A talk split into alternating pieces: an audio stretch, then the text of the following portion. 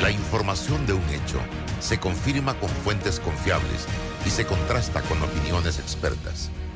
Investigar la verdad objetiva de un hecho necesita credibilidad y total libertad. Con entrevistas que impacten, un análisis que profundice y en medio de noticias, rumores y glosas, encontraremos la verdad. Presentamos a una voz contemple y un hombre que habla sin rodeos con Álvaro Alvarado por Omega Estéreo. Bienvenidos.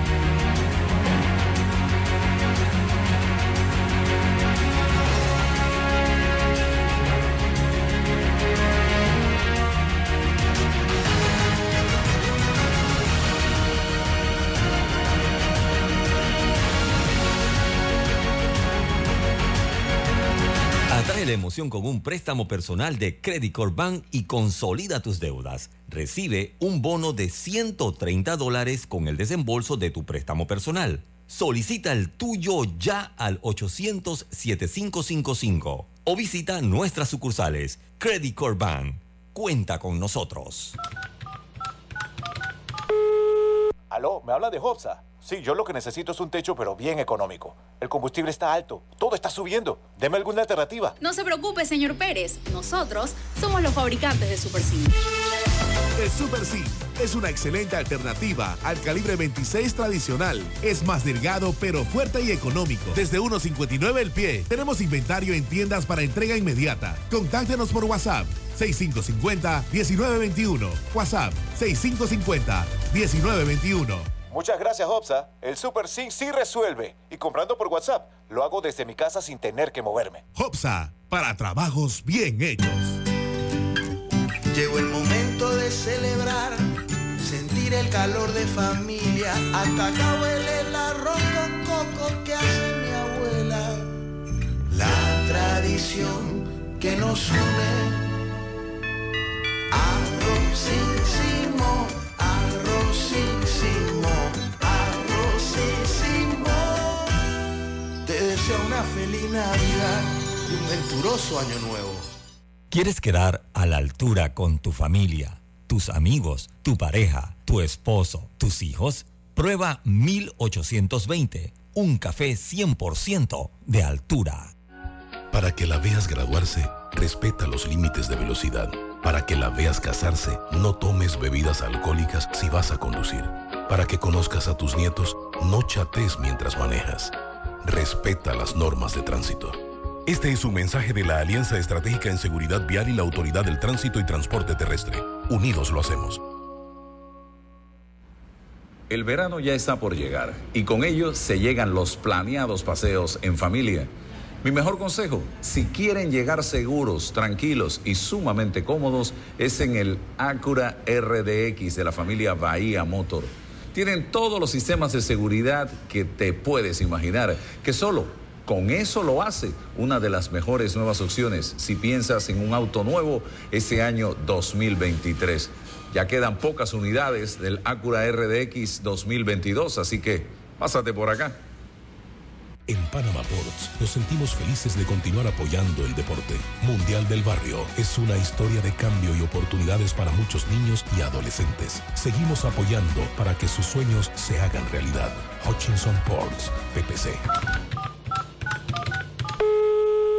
¿Me habla de Hobsa? Sí, yo lo que necesito es un techo, pero bien económico. El combustible está alto, todo está subiendo. Deme alguna alternativa. No se preocupe, señor Pérez. Nosotros somos los fabricantes de Super C. El Super C es una excelente alternativa al calibre 26 tradicional. Es más delgado, pero fuerte y económico. Desde 1.59 el pie. Tenemos inventario en tiendas para entrega inmediata. Contáctenos por WhatsApp 6550-1921. WhatsApp 6550-1921. Muchas gracias, Hobsa. El Super Sync sí resuelve. Y comprando por WhatsApp, lo hago desde mi casa sin tener que moverme. Hopsa, para trabajos bien hechos. Déjate llevar por la frescura del pollo melo.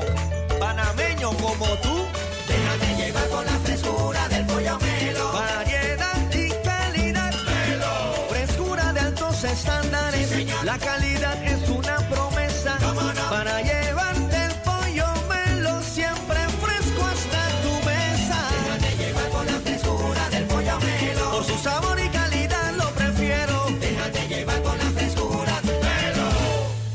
Hace 25 años llegó Más Móvil, la señal que el país esperaba para avanzar con las últimas tecnologías.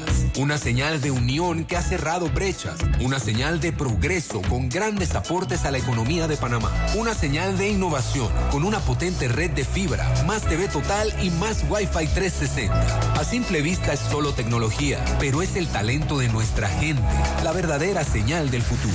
Más Móvil, la señal de Panamá. Llegó el momento de celebrar, sentir el calor de familia. Hasta acá huele el arroz con coco que hace mi abuela. La tradición que nos une. Arrozísimo, arrozísimo, arrozísimo. Te deseo una feliz Navidad y un venturoso año nuevo. Bueno, me voy a comer con una estrella. Espérate, ¿y tu esposa sabe? Claro, ella sabe que la estrella del sabor es American Star. Y por eso en la casa comemos delicioso. American Star, el tasajo, jamón, chorizos y embutidos más suaves, económicos y con el sabor que le gusta a todos. Oh, ¿me invitas a conocer esa estrella? Busca la estrella roja y azul American Star, la estrella de tu cocina. De frontera a frontera, de la comarca a la ciudad, vamos, vamos Panamá, a participar del censo, tu familia y tu vivienda, en el censo todo eso cuenta, niños, padres, tíos y abuelos, vamos a abrirle la puerta, uno a uno, hacemos grande a Panamá. Del 8 de enero al 4 de marzo, ábrele la puerta a los censos, porque uno a uno hacemos grande a Panamá. Mi amor, te tengo que confesar algo. Estoy enamorada. ¿De mí? Sí, sí, de ti también. Pero ahora estoy enamorada de mi techo de jagala de Hopsa.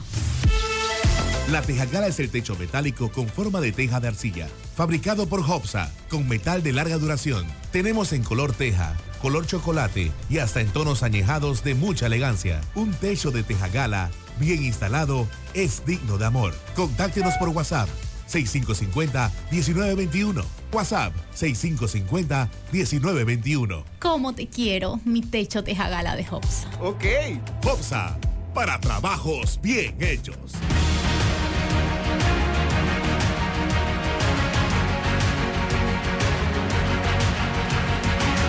¿Qué tal mis amigos? Tengan todos muy buenos días, bienvenidos a este su programa Sin Rodeos a través de Omega Estéreo, emisora con cobertura nacional, eh, la que compartimos con ustedes precisamente información del lunes a viernes de 8 y 30 a 9 y 30 de la mañana. Eh, esto es Omega Estéreo, en breve vamos a tener entrevistas Estamos esperando confirmación acá.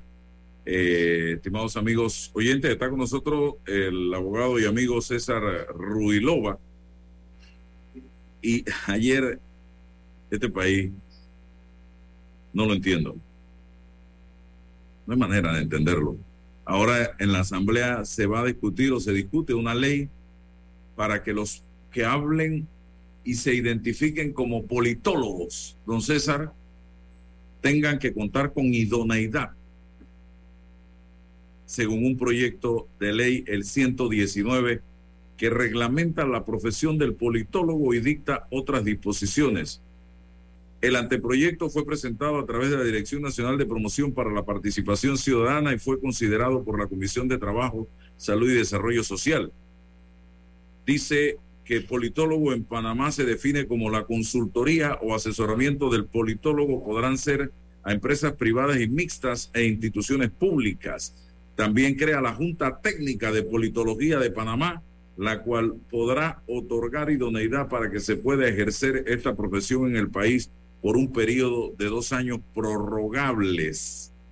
Eh, la profesión, al igual que la de abogado, psicólogo, médico, entre otras, solo podrá ser ejercida por panameños. Establece algunas excepciones que serán analizadas por la Junta Técnica. Debe poseer diploma universitario en ciencias políticas, expedido por la Facultad de Derecho y Ciencias Políticas de la Universidad de universidades públicas y particulares, poseer certificado de idoneidad otorgado por la Junta Técnica de Politología de Panamá, la cual normará las disposiciones al respecto y quienes incumplan con las disposiciones del anteproyecto pueden enfrentar, hasta luego, multas entre dos mil a los cinco mil dólares. Entonces, señoras y señores, cada día nos cerramos más a la banda entonces. Eh, ¿Y qué pasó con los periodistas, don César? ¿Qué pasó con los periodistas?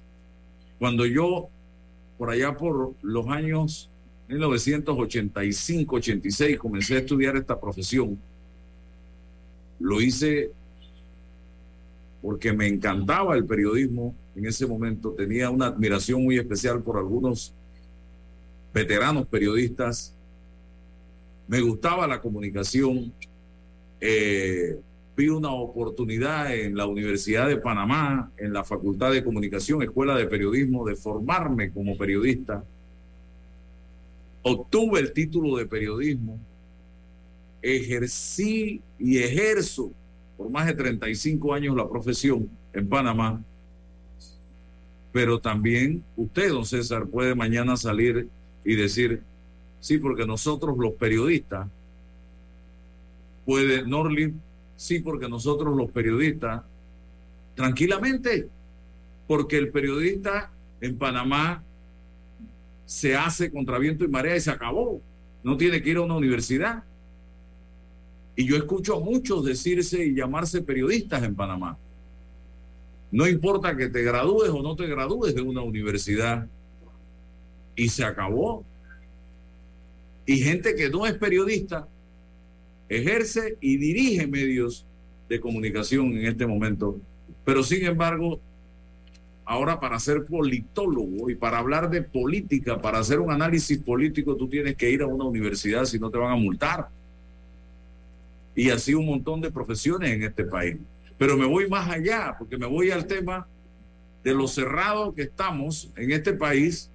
Estamos cerrando con cerradura de estas de eh, de, que venden en esta en Hoxa, que tiene la puerta, tiene varios pines. Aquí Albert Einstein hubiese llegado a vivir y no puede ejercer como profesor universitario en este momento, ni como profesor en un colegio particular o público, porque no puede. Albert Einstein.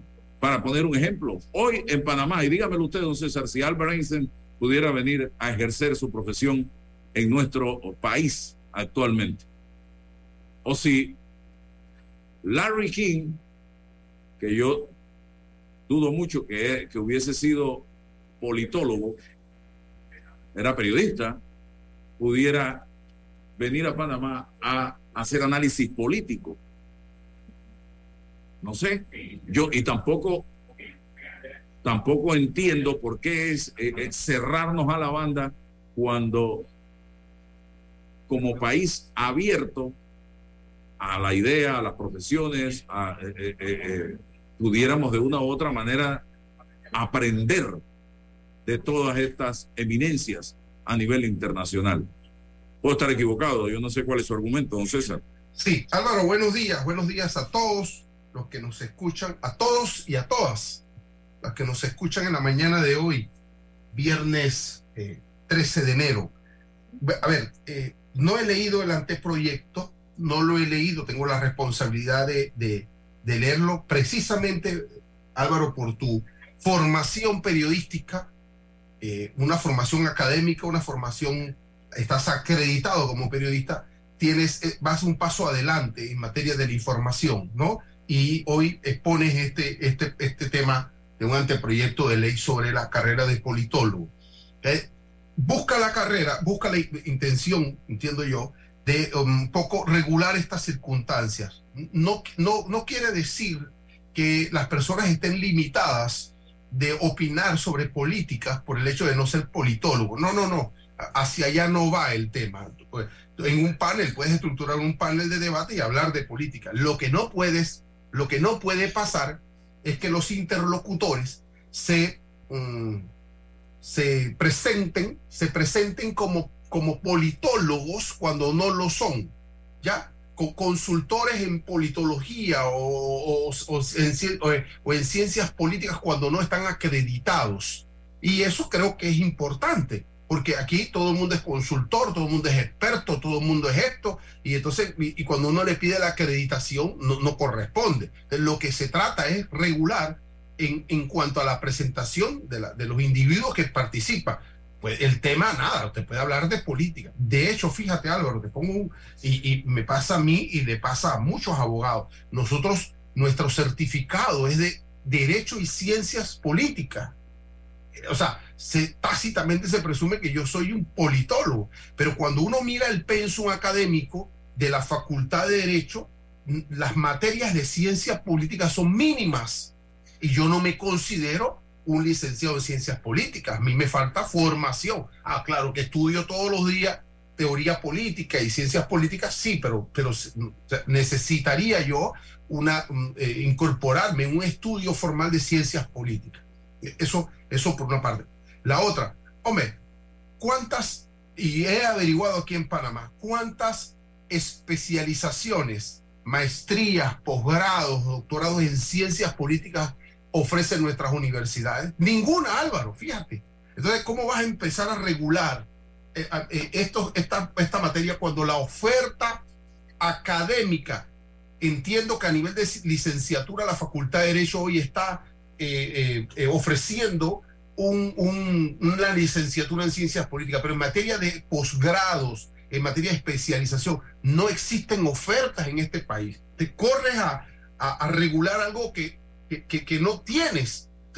Ahí sí tengo yo una crítica. Lo primero es permitirle a, los, a, los, a los académicos, a los jóvenes, a las personas que quieran especializarse y dedicarse a la ciencia política esa oferta académica. Pero ah, no la vas a regular sin oferta. Ahí hay un problema que tenemos que resolver. Pero concluyo que la intención es no, no es vetar o limitar el debate de la política o desde la teoría política o cualquiera de sus, de sus vertientes. No, no, no, no, no. Eso no hay. No hay eh, lo es presentarte con un grado académico que no tiene. Yo siempre me cuido aquí. Ayer un, un, un, participante dijo que David y yo éramos economistas. Yo inmediatamente dije, no, no, no, yo no ostento, la, yo no soy economista. O alguien que dice, ustedes los periodistas, yo inmediatamente digo, no, no, no, yo no soy periodista. Yo, yo, o sea, de eso procuro cuidarme. No te, no te, no te escucho, Álvaro. No te escucho, Álvaro.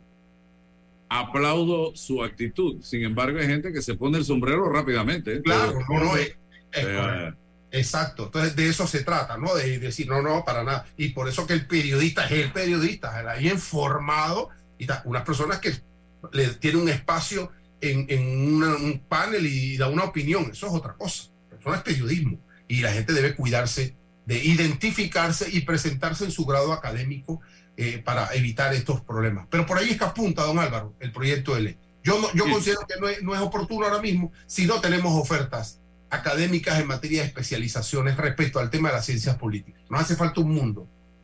Bien. Cindy Riascos de Recimetal está con nosotros en el día de hoy. Y es que la hemos invitado porque creo que es importante hablar un poco del tema del reciclaje en un país que pareciera no tener una amplia cultura en ese tema. Cindy, bienvenida. ¿Cuál es la importancia del reciclaje en un mundo donde se habla hoy mucho del cuidado del medio ambiente? Bienvenida. Muy buenos días Álvaro, ¿cómo estás? Y gracias por la invitación. Sí, efectivamente es súper importante eh, hoy en día practicar o tener dentro de nuestro, nuestros hábitos este tipo de cultura.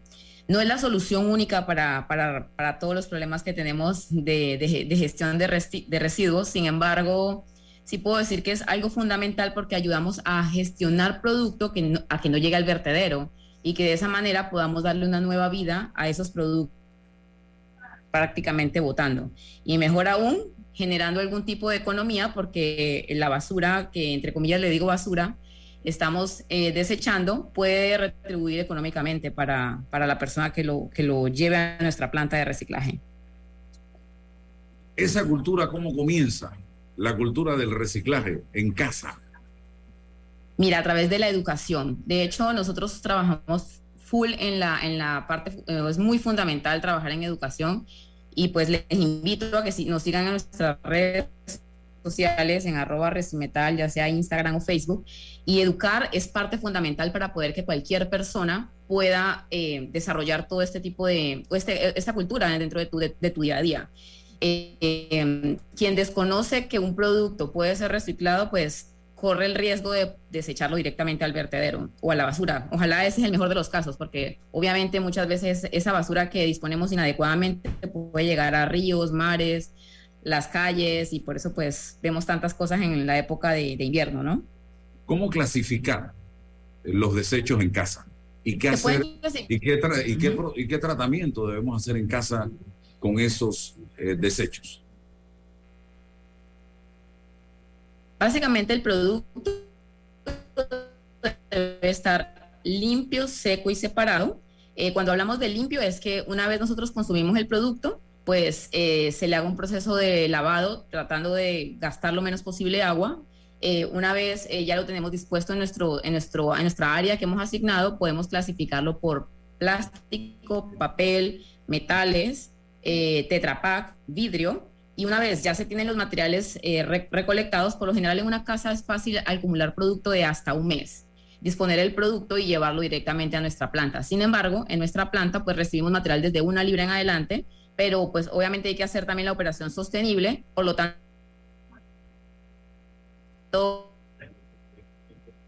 digo porque yo lo aplico en casa, puedes almacenar de manera de que hayan alimañas ni nada de ese tipo de, de, problemas. Ok. Recimetal, háblame un poquito de lo que hace la empresa en este momento en materia de reciclaje, de dónde están ubicados, cómo funcionan ustedes. Ok, mira, nosotros tenemos 15 sucursales a nivel nacional, eh, distribuidas a lo largo, a lo largo y ancho del país.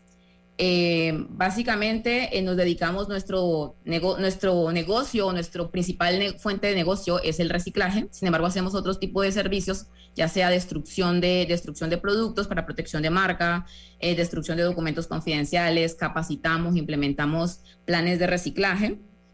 Eh, pero como te digo, dentro de todo este proceso trabajamos muy fuertemente de la parte educativa para poder que la gente pueda aprender que algún residuo que está generando en su día a día, ya sea que me, me tomé una bebida, saber que esa botella no es, no es basura, sino que le puedo dar una vida útil y puedo reciclarla en cualquiera de nuestras sucursales. Eh, nos pueden seguir en arroba recimetal, eh, como dije en Instagram y Facebook, ahí pueden ver toda la información donde estamos a nivel nacional eh, y es un impacto bastante grande el que, hacemos, porque cada panameño está, o cada persona que eh, en Panamá genera 1.2 kilogramos de basura diario, según un estudio realizado por INECO. Y prácticamente después de los residuos orgánicos, que es tipo alimentos y este tipo de cosas, los residuos que más generamos son plástico y cartón. Por ende, eh, debemos ser conscientes con los materiales que estamos generando porque es por eso que los vertederos están colapsados. Y somos parte fundamental de la solución del problema tan grave que tenemos con, las- con los residuos.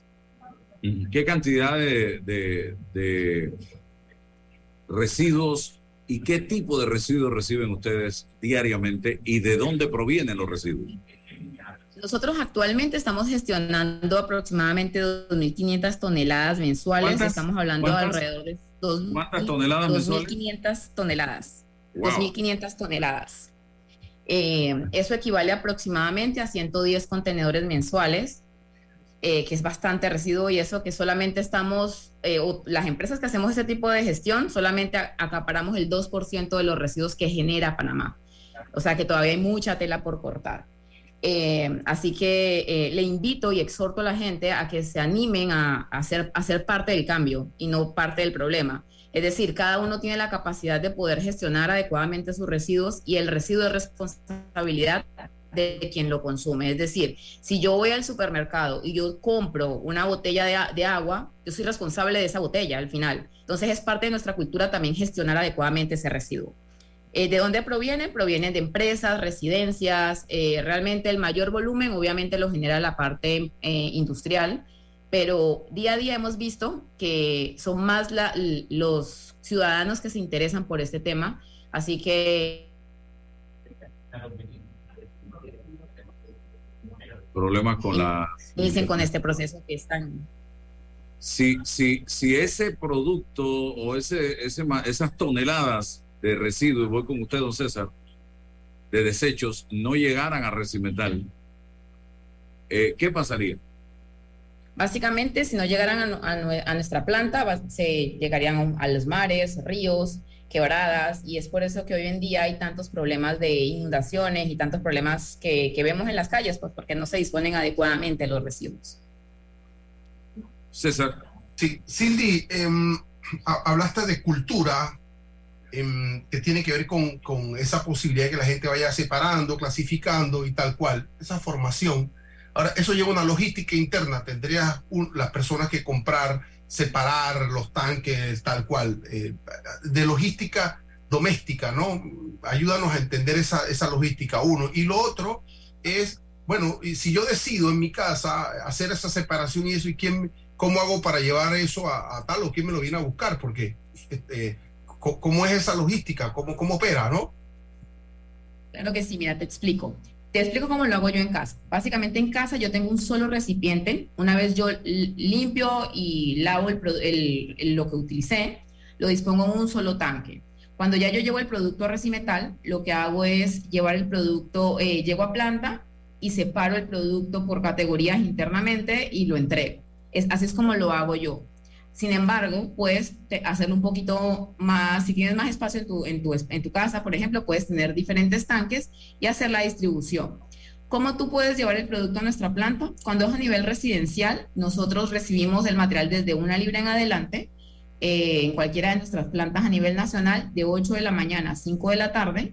Eh, eh, por lo menos aquí en Panamá tenemos en la Avenida Nacional, en el interior contamos con sucursal en Santa Clara, Río Grande, Chitré, eh, Santiago, David, Bugaba, son, eh, Río de Jesús, que eso es el- en el área de también cercana a Santiago. Básicamente son muchas sucursales a nivel nacional y es buscar el lugar más cercano que te quede para disponer el producto. Cindy, ahora, pero, a ver, va- vamos a hacerlo más sencillo. Eh, yo, yo resido, yo estoy, vivo en una barriada, ¿bien? Entonces aquí, pues, te- eh, eh, periódicamente llega el, el personal del, de la- del tema de aseo del metropolitano y recoge la basura. ¿Ves? Cómodo para mí, no, me tengo que, no tengo que ir a ninguna parte y llevar nada. Para mí eso es muy cómodo, pero ¿cómo, cómo, cómo es competitivo el hecho de que, de se hace competitivo el hecho de que tengan yo que llevar la basura ya tú me dirás, pues sí, pero es que yo no voy a recogerte la ti individualmente. Ah, Es decir, ¿cómo ustedes se hacen alianza con las barriadas para encontrar volumen? Pues si ustedes llegaran a mi barriada y a la que está al lado y a la TAIS, nosotros vamos por ella, ustedes se organizan, ¿eso no es competitivo y, beneficiario para ambos, para ambas partes? De hecho, sería sostenible poder conseguir el volumen para poder que la gestión se haga sostenible, como lo acabo de decir. Si hay un volumen, es más fácil hacer la recolección para varias barriadas.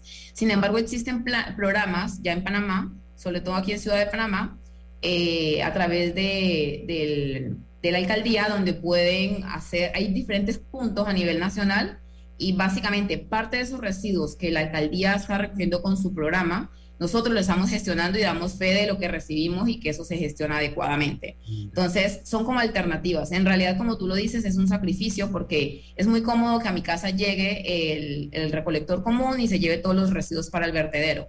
Sin embargo, aquí es como dar una milla extra, porque al final es soy parte de la solución.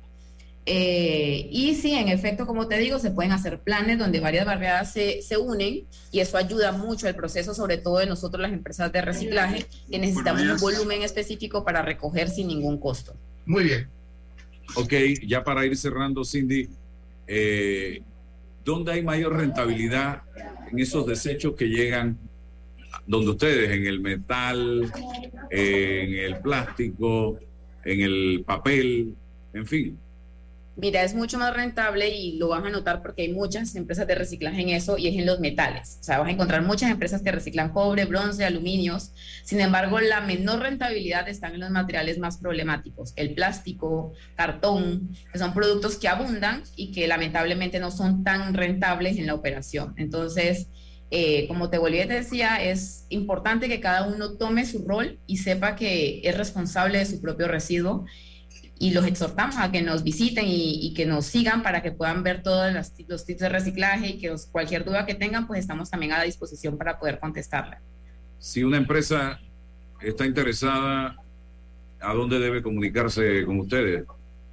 Nos pueden, se pueden comunicar con nosotros al teléfono 225-8055, 225-3028 y con mucho gusto les atendemos.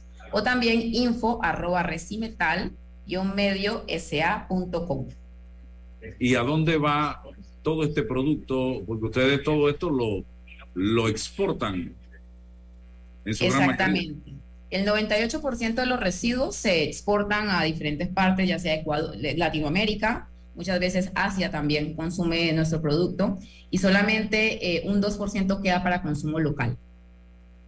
Muy bien, muchas gracias Cindy por compartir con nosotros en la mañana de hoy, aquí en este su programa Sin Rodeos a través de Omega Estéreo. Hasta luego. Eh, hasta luego. Entonces, vamos ahora con Edgar Vázquez, don César Ruilova, eh, de el INEC, que están llevando adelante el gran compromiso de censarnos a todos los panameños. Estoy esperando, estoy esperándolo. El censo. Sí, sí, Muy buenos días. Esperando el censo. Que no son los sensores. Oíste, Álvaro, que no son los sensores, no es lo mismo. Los sensores eran una figura del Imperio Romano, es otra cosa, ¿no? Exacto. Y Odega nos va a explicar. Odega, prenda la cámara y el micrófono, por favor. Vamos a ver si lo, ok, aquí lo tenemos. Entonces, vamos rapidito con eh, preguntas para don Edgar de cómo ha sido la acogida de los panameños en esta primera semana que concluye este domingo de los censos nacionales. Bueno, ante todo, buenos días. Eh, eh, estamos muy eh, satisfechos con la acogida que han recibido los empadronadores durante la primera semana. ha sido bastante amplia y por cierto, eh, las expectativas se han superado en cierto modo. Sin embargo, eh, vemos que también ha habido cierta desinformación porque algunas personas aún están con el chip del censo de hecho, el censo que era de un día, y pretendían que la empadronaran el mismo día, el mismo día de arranque, el, de inicio, cuando los empadronadores están paulatinamente recorriendo cada uno de sus segmentos. Entonces, esa parte eh, sí queremos enfatizar a la, a la población que paulatinamente van a estar recorriendo los empadronadores eh, cada, cada, segmento que le corresponde, porque ellos tienen una asignación por cartografía. Algunas personas han visto al empadronador del otro lado de la calle y quieren que lo empadronen a él. Eh, entonces, eso eh, ¿qué implica? Que el, el empadronador tiene un segmento trazado y de repente el otro lado de la calle muy seguramente le pertenece a otro empadronador. Así que sí es importante que la metodología se cumpla para evitar así las duplicidades y las omisiones de cada con. Ok. eh, ¿Me escucha, don Edgar? Sí, le escucho bien. Ok. Yo hoy estoy escuchando este programa. ¿Cómo yo sé cuándo van a llegar a mi casa? Hemos dado una instrucción a los inspectores que informen a las personas de, de su zona, de, la- de las zonas que les corresponden, sobre la semana de empadronamiento. Es decir, si están en un residencial, a veces los residenciales tienen eh, juntas directivas o asociaciones de residentes que manejan canales de información. Entonces, eh, se les ha indicado que se comunique con ellos para decirle de qué semana a qué semana le tocan las respectivas barriadas, o si es un PH, de qué piso a qué piso le tocan, eh, en qué semana le toca el empadronamiento. ¿Se ha respondido bien el dispositivo móvil de captura y ha sido amigable trabajar con este nuevo elemento? Eso se ha demostrado a través de lo que vemos en los servidores. De hecho, eh, 15% de, de las viviendas presenciales, es decir, hay un preconteo de que hizo cartografía previo al censo de la cantidad de viviendas y se ha cubierto 15% de ellas. Ok. Eh, ¿Qué dificultades han tenido en este momento? Bueno, ha, ha habido de todo. Siendo esta la primera semana, eh, los empadronadores aún están incipientes en su curva de aprendizaje.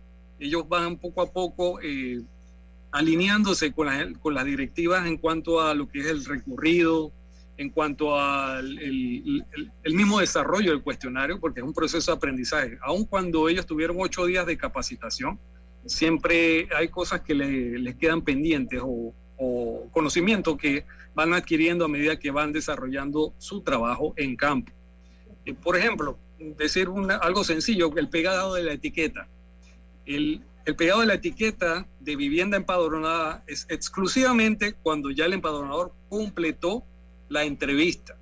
Y algunas personas han reportado que les han pegado esta, esta etiqueta cuando ellos aún no estaban en casa. Es decir, que eh, pasó el empadronador y le pegó la etiqueta. El- la persona debe informar si esta situación se da, porque los inspectores del área van a entonces canalizarle al empadronador que no debe hacerlo. Que ella- ella- solamente cuando se completa la entrevista, no cuando la, la vivienda fue registrada en el DMC.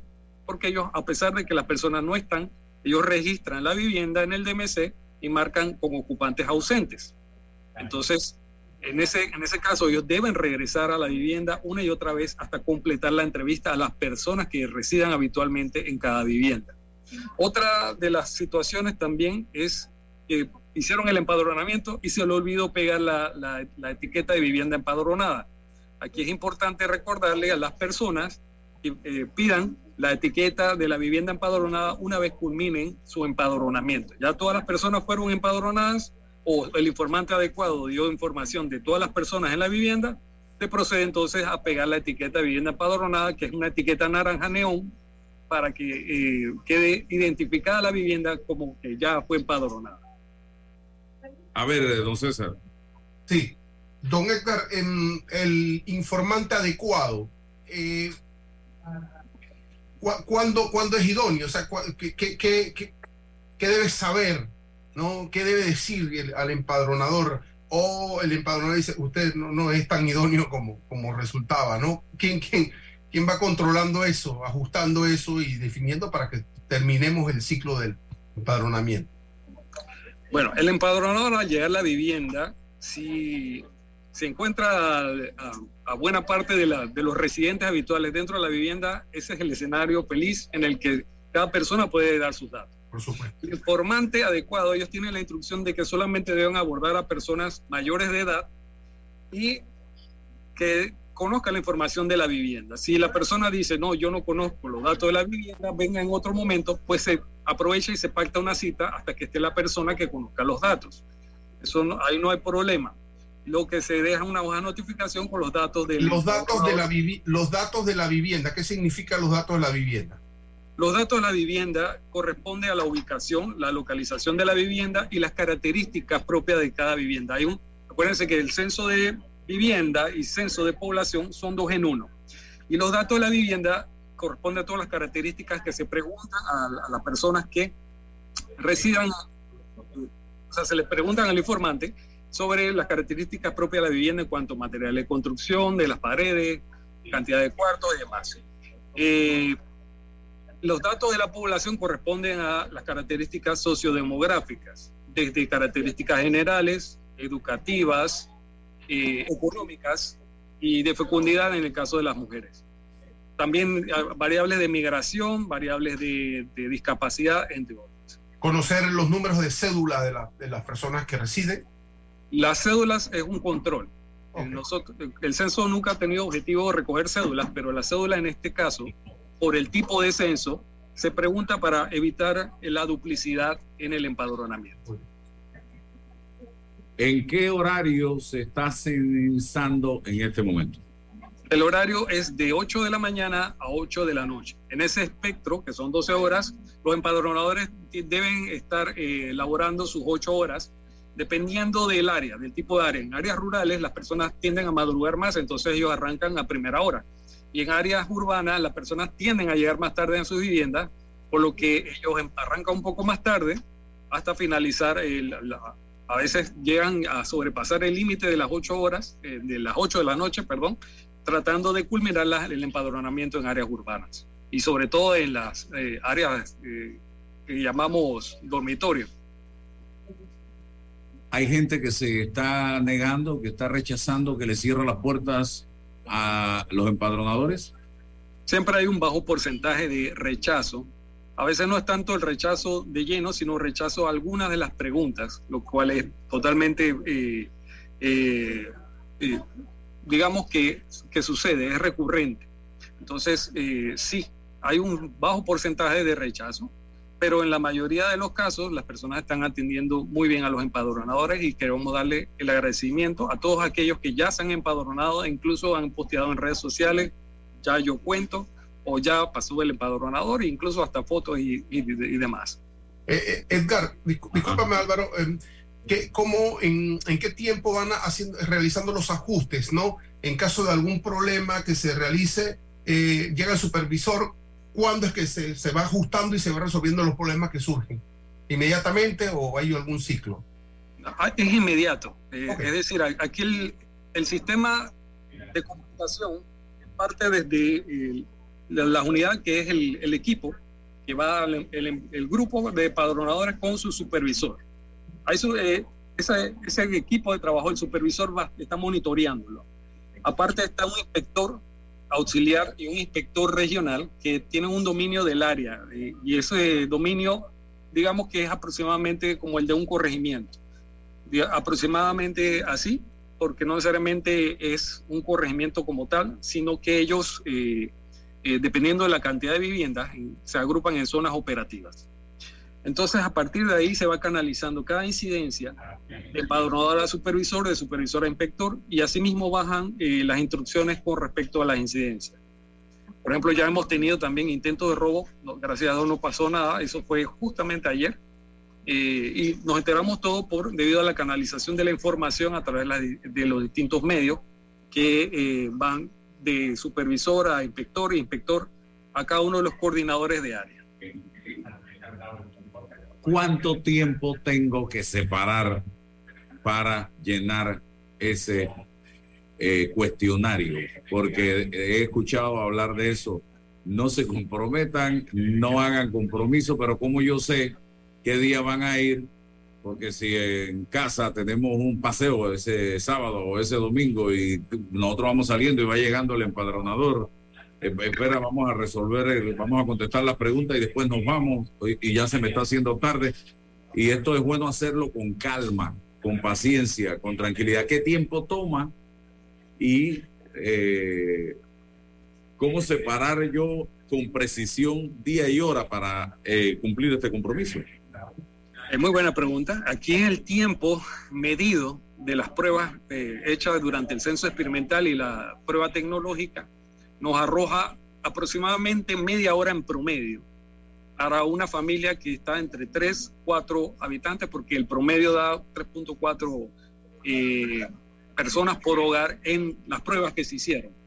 Eh, entonces, si, ahí podemos determinar si una persona vive sola es aproximadamente entre 15 y 20 minutos. Si vive una pareja, pues ahí súmale las preguntas de población de la segunda persona y ya está dando como entre 20 a 30 minutos, aproximándose al rango promedio.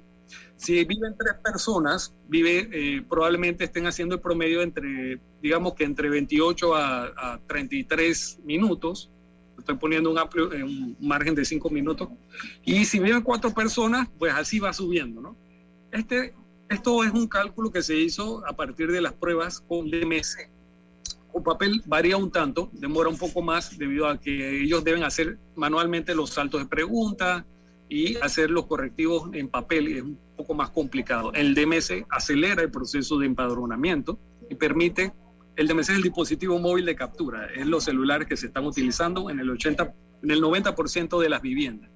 Entonces, eso permite acelerar el proceso y para las personas que están en sus casas, pues van saliendo a un compromiso y el padronador llega, pues pueden establecer una cita, ellos tienen lo que se llama la hoja de notificación, donde le dejan el contacto para entonces atender con calma al empadronador. Es decir, durante la semana ellos van a estar revisitando su misma área para que puedan hacer la entrevista paulatinamente. Eso es para efecto de, que las personas no, no se sientan comprometidas a que me tengo que quedar porque me tengo que quedar o tengo que o pierdo todo el día. La idea es que no se pierda el día entero de una familia debido al empadronamiento, sino que eh, puedan coordinar, incluso si alguien del, hogar se queda y es y, puede, y califica como un, eh, un informante adecuado, es decir, es mayor de edad y conoce los datos de la vivienda, pues los demás pueden salir también. Eso eh, suele suceder en la mayoría de los hogares. Si no hay nadie, nadie absolutamente en la casa, ustedes les dejan un papel. La hoja de notificación. Sí ok, si, alguien está en casa como el informante autorizado y no, no tiene respuestas a algunas preguntas, ¿puede llamar a la persona de la familia para preguntarle? En el sí, es, válido. Cuando son preguntas puntuales que quedaron, por ejemplo, información de, qué sé yo, la, eh, eh, dónde, cuál fue el título obtenido o cualquier tipo de pregunta, ¿no? Si hay alguna información específica de alguno de, de las personas de la vivienda que no se sabía el informante, pues él, él puede, puede contactar vía telefónica al empadronador, es, es, válido, así él completa, o el empadronador en su constante ir y venir, porque él va a estar revisitando toda esa, todo ese grupo de, de viviendas en, durante su periodo. Ellos, es decir, ellos no, no tienen grandes saltos geográficos, ellos van a estar rondando una misma área por lo que si ven al empadronador, nuevamente, se puede, es válido que también se haga la revisita para completar algún dato faltante. Ok, me pregunta una persona acá eh, si hay preguntas que han traído incomodidad. Bueno, esto, como es subjetivo, y estamos hablando de toda la población, obviamente hay personas que nada más por el hecho del censo se sienten incómodas, hay personas que se sienten incómodas para sacar una cédula. Así que obviamente la incomodidad siempre va a estar presente. Lo que nosotros tratamos de hacer eh, es ser lo más transparente posible en nuestro trabajo de recolección y, eh, y tratamos de capacitar a, los empadronadores para que eviten a, toda costa eh, enfrentamientos con la población, de que sean una cara sonriente y amable para poder obtener así los datos de la mejor forma. Si tienen consultas en este momento previo a que a ser visitado por el empadronador, ¿a dónde puedo llamar o dirigirme? Sí, en, primera instancia está nuestra página web con la información sobre el censo, que es censospanamá.pa. Eh, y ahí está información con preguntas frecuentes que se han ido atendiendo, así como el mismo cuestionario censal que tiene todas las preguntas del cuestionario. A veces las la mayoría de las consultas seguimos teniendo es que seguimos teniendo son las del cuestionario censal. Entonces, eh, se puede descargar a través de la página web www.censospanamá.ea si no le aparece la página tal cual por algún problema copiando la dirección, puede buscarlo en Google, eh, la barra Censos Panamá. y le va a salir la página para así ver el cuestionario o las preguntas frecuentes que tiene. Otro método está el call center, el 510-2020, repito, 510-2020, para efecto de eh, hacer llamada y hablar con algún operador eh, y reportar así algún tipo de incidencia o, eh, o anomalía que vea durante el desarrollo del censo. o si siente que no lo han empadronado. Pero aquí es pedirle también a la población que tenga paciencia porque son dos meses programados, planificados para cada recurrir. Es decir, nosotros estamos hasta el 4 de marzo. Ya inició el 8 de enero, pero estamos hasta el 4 de marzo en. Es muy seguro que ya antes de carnavales hayamos pasado por más del 80% de las viviendas, por lo que eh, aquellas personas que se preocupan porque, ah, me voy a ir a carnavales y, y aún no me han empadronado, pues también hay un periodo después que van a estar siguiendo el empadronamiento, el empadronamiento durante los, eh, después de los carnavales. Así que es hasta el 4 de marzo que dura el empadronamiento. Ok, ya eh, hasta el día de hoy, a esta hora se tiene con precisión eh, cuántas casas han empadronado. Nosotros estamos arriba de 200 de 200 mil viviendas. nosotros tenemos un sistema de monitoreo que capta eh, en tiempo real lo que se está capturando en los dispositivos móviles de captura. Sin embargo, ah, hacemos constar que también el proceso es híbrido. Nosotros manejamos eh, los dispositivos móviles, pero también están las encuestas que son eh, capturadas a través del método tradicional, que es el lápiz y el papel. Y esas encuestas, que en su mayoría son áreas de difícil acceso, áreas indígenas en algunos casos, eh, van a ser posteriormente digitadas y probablemente ya se han hecho, solamente que están pasando en el proceso de traslado para los centros de digitación. Así que es probable que llevemos un poco más. Y, también las encuestas que van sincronizando simultáneamente eh, eh, son las que estamos observando en, en el sistema de monitoreo. Ok, muy bien. ¿Algún mensaje específico para toda la audiencia que nos sintoniza a esta hora a lo largo y ancho del país. Aquí me están preguntando por qué tantas preguntas personales y no solo de cuántas personas se encuentran en la casa. Es cierto. Eh, tomando en cuenta, porque anterior preguntamos sobre las incomodidades, muchas personas eh, piensan que el censo solamente es contar personas en la vivienda. No se trata de solamente contar se trata del levantado de información sociodemográfica clave para poder eh, tener un marco para todos los estudios sociodemográficos que se van a realizar durante la década. Y también es una herramienta para eh, la toma de decisiones a nivel general de un país. Así que no solamente hablamos de, los gobiernos que vendrán o, o, o qué sé yo, le, la, eh, la, inversión también, estamos hablando de la inversión privada, se basa en, función de los datos demográficos del, país, también eh, la inversión social que se haga, todas las iniciativas y las tomas de decisiones eh, parten de los datos y los datos que se utilizan en su mayoría son los datos del censo. Aquí la importancia de que las personas sean honestas al contestar porque es información que manejamos todos desde los académicos, desde el, plano institucional, desde la planificación. Todas las personas que manejan planificación requieren datos para poder tener insumos precisamente para planificar. Importante que los extranjeros que viven en Panamá no teman. Muy por el contrario, es necesario que eh, sepamos como país cuántos panameños y cuántos extranjeros hay. Los empadronadores no son policías, no son funcionarios de migración, no son eh, miembros de los organismos de seguridad del Estado que van a, a, esposarlo y llevárselo a usted porque no tiene los papeles en regla, nada de eso. Simple y sencillamente queremos como país tener números claros en cuanto a la cantidad de panameños extranjeros, las edades, el tema de las viviendas que se, eh, se, incluye en este censo porque se llama de población y vivienda. Así que no teman en eh, dar la cara y dar respuesta a las preguntas que se le hacen don Edgar Vázquez.